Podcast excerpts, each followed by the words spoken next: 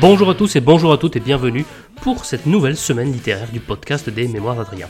Après une pause d'une semaine, parce que la semaine dernière, il n'y a pas eu d'épisode, 1, j'ai pas eu beaucoup de temps pour pouvoir enregistrer l'épisode, et puis 2 en plus, bah, j'ai pas lu grand chose, ce qui a fait qu'il y avait un grand intérêt à ce que je vous fasse un épisode sur quasiment aucune lecture, et donc pas de nouvelles lectures, un peu un statu quo sur l'état de mes lectures. Mais là, la semaine qui vient de s'achever, j'ai un peu avancé, et donc je vais pouvoir vous parler des lectures que je vais faire cette semaine qui commence, également les sorties qui m'intéressent, les livres que j'ai terminés, et puis enfin une ou deux actualités en fin d'émission comme d'habitude. Allez, si vous êtes prêts, on va démarrer de suite avec mes lectures en cours.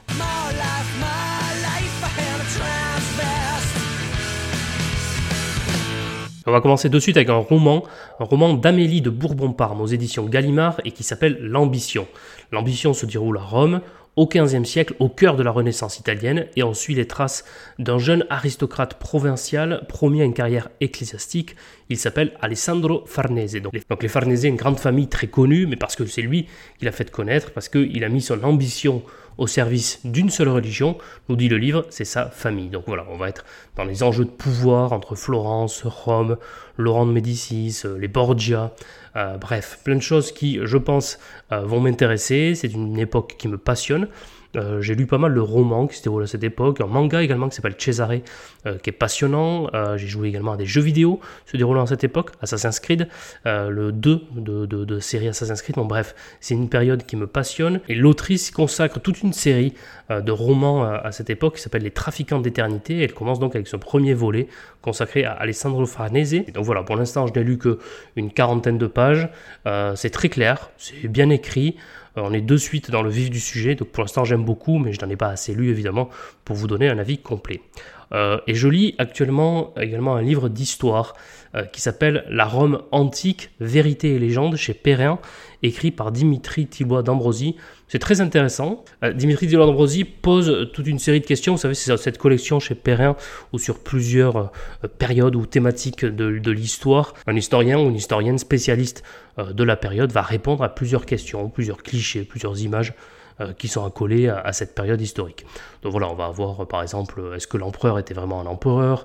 Est-ce que le vin romain était bon? Est-ce qu'il avait tous les pouvoirs? Est-ce qu'il y avait des empereurs fous? Est-ce que les Romains étaient végétariens? Quelle était la place des femmes? Euh, Quel était le statut social de certains? Bref, plein d'images, plein de clichés parfois euh, qu'on a sur la période romaine, la, Rome antique, euh, et euh, sur la religion, enfin bref, vraiment sur, tous les domaines de, de la société, de la politique et de l'armée sont abordés. Et en tant qu'historien spécialiste de l'époque, Dimitri Dillon d'Ambrosi, soit confirme effectivement que l'image se base sur des faits précis, effectivement on peut comprendre pourquoi ce cliché a existé, soit dit qu'il n'y a aucune raison et qu'en fait c'est pas du tout vrai, etc. Donc c'est souvent très intéressant, c'est très fluide à lire, ce sont des chapitres très courts, ils répondent de manière très, très brève, en quelques pages aux questions. Donc même pour quelqu'un vraiment qui n'a jamais rien lu sur la Rome antique, ce livre il est tout à fait bien. Et je peux en parler voilà assez euh, longuement parce que je l'ai quasiment terminé, il doit me rester une quarantaine, une cinquantaine de pages. Donc voilà, j'approche bientôt de la fin et je peux vous l'annoncer sur ce podcast, euh, je vais avoir l'honneur de l'interviewer avec un abonné, un abonné, puis euh, également quelqu'un qui, qui parle beaucoup de, la Rome antique sur son compte Twitter. Pour l'instant, je vous révèle pas exactement avec qui je vais réaliser cette interview, mais j'ai vraiment hâte de faire cet entretien littéraire. Ben voilà pour les deux ouvrages que je lis actuellement. Vous êtes en train de vous demander, et Louis XI alors il l'a terminé? Ben non, en fait Louis XI, euh, je suis parti en week-end chez mes beaux-parents il y a quelques, il y a quelques semaines, il y a deux semaines exactement, et j'ai oublié le livre là-bas. Catastrophe. Allez, on va passer de suite à la rubrique de mes lectures terminées, la rubrique que vous connaissez tous, bien ou pas bien.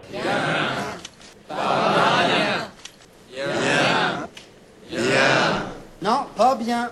Il y a le gars qui fume dans le rétro. Et je n'ai terminé qu'un livre la semaine dernière. C'est un roman. Je vous avais dit que j'allais le commencer euh, lors de mon dernier épisode de ma semaine littéraire. Donc ça s'appelle La danse des damnés par Kieran Millwood Hargrave et c'est édité chez Robert Laffont. Et donc c'est l'histoire, comme je l'avais dit, de cet événement très particulier au XVIe siècle à Strasbourg, en 1518 précisément, au pied de la cathédrale. Il fait très chaud, c'est l'été, et il y a une femme qui se met à danser. Et en fait, ça va durer des jours et des jours. Elle va entraîner plein d'autres femmes euh, à danser. Des gens vont danser de manière frénétique comme ça pendant des jours et des jours. Et ce roman s'appuie sur cette anecdote. Donc après, on va suivre évidemment des personnages euh, particuliers. Dont la fameuse Lisbeth qui récolte le miel de ses ruches. Et euh, on va avoir d'autres personnages qui vont arriver. Euh, Agnette qui rentre euh, d'exil après un crime commis il y a plus de, de 7 ans je crois me, souvenir. Et donc on va découvrir des secrets de famille. On va être au cœur également de problématiques de l'époque sur le statut des femmes à l'époque le statut des femmes donc au XVIe siècle à Strasbourg. Également une thématique qui est peu souvent abordée dans l'histoire mais la thématique des fausses couches, parce que Lisbeth a déjà perdu à plusieurs reprises des enfants qu'elle attendait, dont elle était enceinte. Là, elle est de nouveau enceinte elle est angoissée, on la comprend, à l'idée de perdre éventuellement une nouvelle fois son enfant. Donc voilà, on va avoir des histoires de famille, des secrets révélés, des relations familiales, amoureuses et bouleversantes euh, au cœur de ce récit de cette fameuse danse des damnés qui ont dansé pendant des jours et des jours. Donc on va dire que le côté frénétique de la danse avec la chaleur qui règnent dans Strasbourg euh, à cette période de 1518 vont euh, apporter un peu d'oppression et un côté étouffé au roman, qui fait qu'on va sortir les personnages encore plus oppressés et, presque, alors que l'histoire se déroule sur quelques jours, hein, pas, pas, pas, très longue, mais on sent une vitesse et une oppression dans ce roman. Alors, est-ce que j'ai aimé ou pas? Est-ce qu'il est bien ou pas bien? Je dirais que là, exceptionnellement, c'est difficile de me prononcer. Il n'est ni bien ni pas bien. On va dire que j'ai jamais réussi en fait à rentrer dedans. Donc je suis resté assez éloigné, assez détaché de ce roman euh, parce que je trouve que l'autrice ne parvient pas à faire s'attacher aux personnages. On en a pas mal des personnages, on les connaît bien, pendant tout le roman on les suit, mais à aucun moment je me suis attaché à ces personnages, à aucun moment elle est parvenue, et c'est pas évident, hein. c'est là qu'on voit que c'est une véritable prouesse et que c'est un vrai don, un vrai talent de réussir à faire attacher le lecteur au personnage. Là, à aucun moment euh, je m'étais inquiété du sort de, cet individu, et c'est pas un manque euh, d'émotion, un manque euh, de pathos de ma part, etc. Non, pas du tout, c'est que bah, je considère que le roman nous fait suivre des personnages mais euh, par manque peut-être de, détails sur leur psychologie, euh, par manque d'émotion, euh, d'authenticité, etc.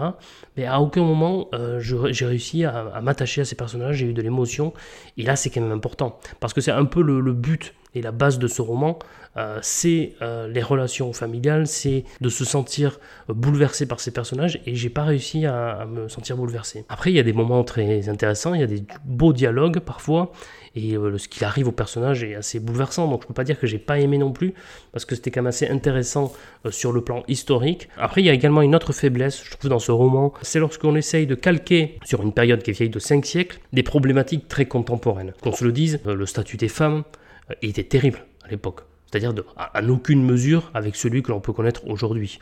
Or, l'autrice, dans ce roman, a tendance à nous dire, ben, voyez, il y a cinq siècles, exactement tout ce que je vous décris, euh, c'est exactement la même chose aujourd'hui. Tel que c'est décrit, tel que c'est développé, on a l'impression qu'elle veut faire passer ce message pour dire, vous voyez, rien n'a changé finalement. Je trouve ça regrettable parce que je, trouve que c'est quand même très exagéré.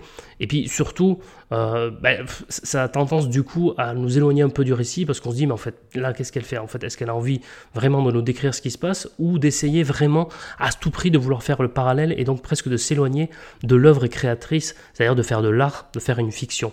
Et parfois, je trouve que l'autrice se perd un peu dans cette volonté qui est tout à fait louable, encore une fois, euh, de, parler du, statut des femmes. Et à l'époque, il était désastreux, et aujourd'hui, il y a encore évidemment euh, des choses à améliorer. Mais faire un tel parallèle entre 1518 euh, et 2023, je trouve ça assez fragile. Et puis finalement, bah, du coup, je pense que c'est ça qui fait que bah, j'ai jamais réussi à rentrer dans l'histoire, parce que l'autrice, à plusieurs moments, bah, écarte le lecteur de l'histoire, écarte le lecteur des personnages de 1518 pour en faire presque des personnages de 2023. Ce qui fait que je peux pas dire que j'ai pas aimé euh, ce roman, mais je peux pas non plus dire que je l'ai aimé, donc c'est, allez, on va le dire, bien, mais avec modération. On va plutôt dire bien avec modération que pas bien avec modération parce que bah, malgré tout, bah, je l'ai lu quand même assez rapidement, donc quand même on est entraîné par le cours de ce récit, mais il y a quand même quelques faiblesses et trop de faiblesses qui font que non, je peux pas dire non plus que j'ai aimé euh, ce roman. Bah voilà pour euh, mes lectures de la semaine. Vous avez vu, il y en a eu qu'une, mais pas n'importe laquelle. donc on peut passer aux sorties de la semaine qui arrive, là, des prochains jours.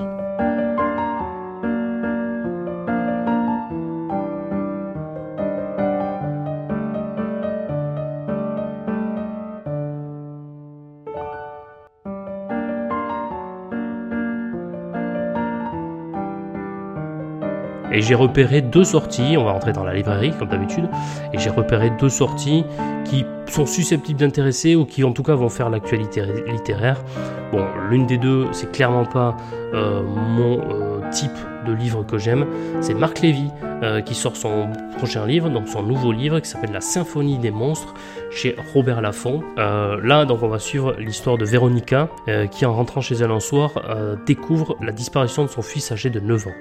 Euh, elle et sa fille Lilia sont désemparées, elles cherchent à comprendre où a été amené donc ce garçon, Valentine, euh, qui a 9 ans.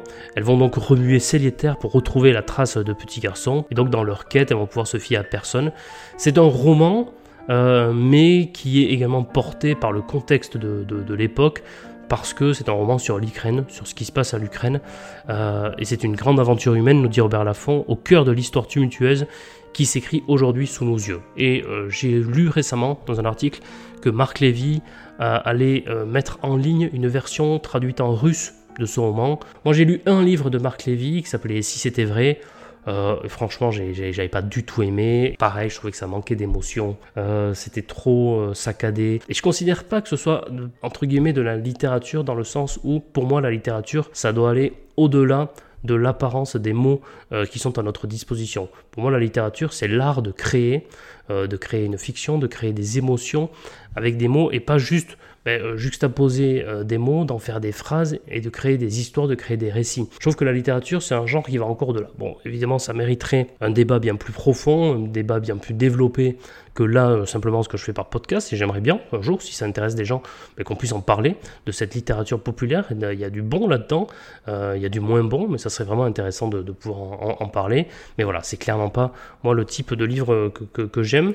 Euh, un autre auteur populaire qui, lui, pour le coup, me plaît bien davantage parce qu'il a une vraie patte littéraire, il a une vraie patte artistique, créatrice. Le second auteur dont je voulais vous parler, hélas décédé euh, il y a quelques mois, c'est Jean Telet. Voilà, Jean Telet, euh, qui a fait quelques livres que, j'ai beaucoup aimé. Je pense au Magasin des Suicides, je pense à Charlie Neuf, je pense au Montespan également. Enfin bref, il a fait quand même quelques romans qui m'ont bien plu malgré une écriture très acide. Là, euh, c'est sous la pression de certains de ses amis suite à son décès que euh, l'éditeur, donc Mialet Barreau, euh, édite et publie cette histoire non achevée. Alors en plus, ce roman inachevé racontait l'histoire de Louis XI, euh, ce monarque singulier qui, tout en étant de ceux qui ont posé les fondations de la nation française, nous l'éditeur a commis les plus effroyables crimes qu'on puisse imaginer. L'histoire du roi qui ne voulait pas mourir, ben voilà, un roman sur Louis XI pendant que je suis en train d'en lire un peu graphie. Moi, je pense que je vais essayer de me le procurer, de le lire, même si c'est un roman inachevé, mais voilà, une sorte de dernier hommage, de dernier adieu à Jean Tollet, un écrivain pour lequel j'avais beaucoup de, de, respect, vraiment. On va passer à la dernière euh, rubrique de l'émission,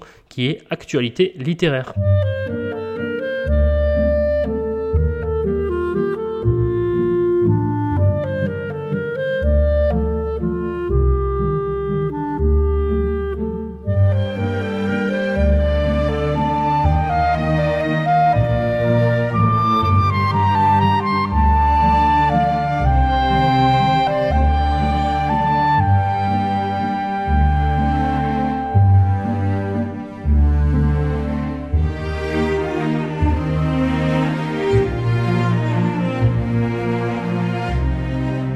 J'ai pas trouvé, j'ai pas trouvé d'actualité littéraire euh, intéressante. Euh, certaines listes de nouveau euh, pour des prix littéraires, le prix de l'Académie, prix Goncourt, certaines actualités liées au prix Goncourt, mais on va dire que ça m'intéresse de manière assez limitée. Donc je n'avais pas forcément envie de, choisir cela. On, s'y intéressera vraiment quand les prix seront décernés. Je vous, les, je vous les dirai, mais là voilà, je trouve ça pas un grand intérêt petit à petit de vous dire toutes les listes. non, ce que j'ai pu voir par contre, voilà, je vous en parlais très brièvement. Euh, la semaine dernière, donc je n'ai pas fait d'émission, et la semaine dernière sortait le nouveau roman, euh, là aussi d'un écrivain très connu, Patrick Modiano, euh, qui s'appelle La Danseuse, qui est le portrait d'une danseuse qui chaque matin se rend dans les bâtiments vétustes du studio Situé place de Clichy, pour prendre des cours de danse avec Boris Kniasev, un professeur russe renommé. Voilà, et j'ai pu lire donc dans une rubrique du Figaro Culture que Frédéric Becbédé autre écrivain contemporain, euh, avait adoré ce roman, avait considéré que c'était encore un nouveau chef-d'œuvre euh, de Patrick Modiano. Et selon Gweg BD, donc l'écrivain maîtrise une fois de plus son art du souvenir déambulatoire. Et je trouve euh, l'expression très bien trouvée, le souvenir déambulatoire. Les, les, deux, trois seuls romans que j'ai lus de Patrick Modiano, c'est exactement ces mots-là que j'aurais pu employer. Je les avais pas jusqu'alors, mais grâce à Beck BD, c'est vrai que l'expression est bonne. Le souvenir déambulatoire, je trouve ça très beau, très vrai. Ce qui fait aussi que parfois on se perd un peu lorsqu'on lit un, roman de Modiano, mais en fait, voilà, c'est volontaire. On déambule, lui-même nous déambule, nous-mêmes nous perd euh, dans ses souvenirs, parfois dans la confusion de ses souvenirs, mais il faut accepter ça lorsqu'on lit Patrick Modiano. Ce qui fait que c'est pas le, romancier que je préfère dans, dans, notre époque, parce que euh, j'aime pas trop me perdre et ne pas savoir exactement où est-ce qu'on est, en quelle année, avec qui, etc. Or, il faut accepter d'être embarqué comme ça lorsqu'on lit du Modiano. Et euh, voilà, lorsqu'on sait, euh, quand on s'embarque, on peut pas le critiquer comme un défaut parce qu'on sait que ça fait partie de sa caractéristique. Par contre, on peut dire que ça nous plaît plus ou moins. Et moi, ça me plaît moins que plus, dois-je l'avouer. Ben voilà, pour cette émission, j'espère qu'elle vous a plu, à la fois des lectures en cours, des lectures terminées, des prochaines lectures éventuellement, et puis voilà, un petit peu d'actualité littéraire pour terminer l'émission. Euh, vous, en commentaire, euh, soit sur Twitter ou sur Instagram, ou même ici, hein, sur les, différentes applications avec lesquelles vous écoutez euh, le podcast, n'hésitez pas à me dire ben, quelles sont vos lectures en cours ou terminées. N'hésitez pas à venir également me rejoindre sur le Discord du collectif de podcasteurs euh, auquel j'appartiens, qui s'appelle le collectif de l'imaginaire. Il y a un salon sur lequel on peut échanger entre nous euh, juste sur mon podcast à moi. Donc euh, voilà, je vous mettrai le lien dans la description de, de, l'émission. Et vraiment, ça me ferait plaisir que vous veniez sur ce Discord. En plus, ça vous permet de, découvrir également d'autres podcasteurs qui sont tout aussi sympathiques et intéressants que moi. mais voilà, moi, ça va me faire vraiment plaisir d'échanger. C'est ça que j'aimerais maintenant pour cette nouvelle année de podcast, pouvoir échanger avec vous et connaître vous, vos lectures parce que finalement je suis tout seul derrière ce micro, mais j'aimerais bien savoir qui c'est qui m'écoute et qu'est-ce que lisent les gens qui m'écoutent. Voilà, donc un petit peu de publicité pour ce Discord, mais une publicité vraiment totalement désintéressée, si ce n'est celui de pouvoir échanger avec vous. Mais je, mettrai le lien donc, euh, de ce Discord, il suffit juste de cliquer, de créer un petit compte, je crois, je sais plus exactement comment ça se passe, et puis après vraiment c'est très facile vous verrez le nom de mon salon apparaître dans la liste des podcasts. Voilà, j'ai été trop long pour cette conclusion, je m'en excuse euh, vraiment. Euh, ben, en attendant, comme d'habitude, euh, prenez soin de vous, lisez des livres, et puis à la semaine prochaine pour une nouvelle semaine littéraire. Au revoir.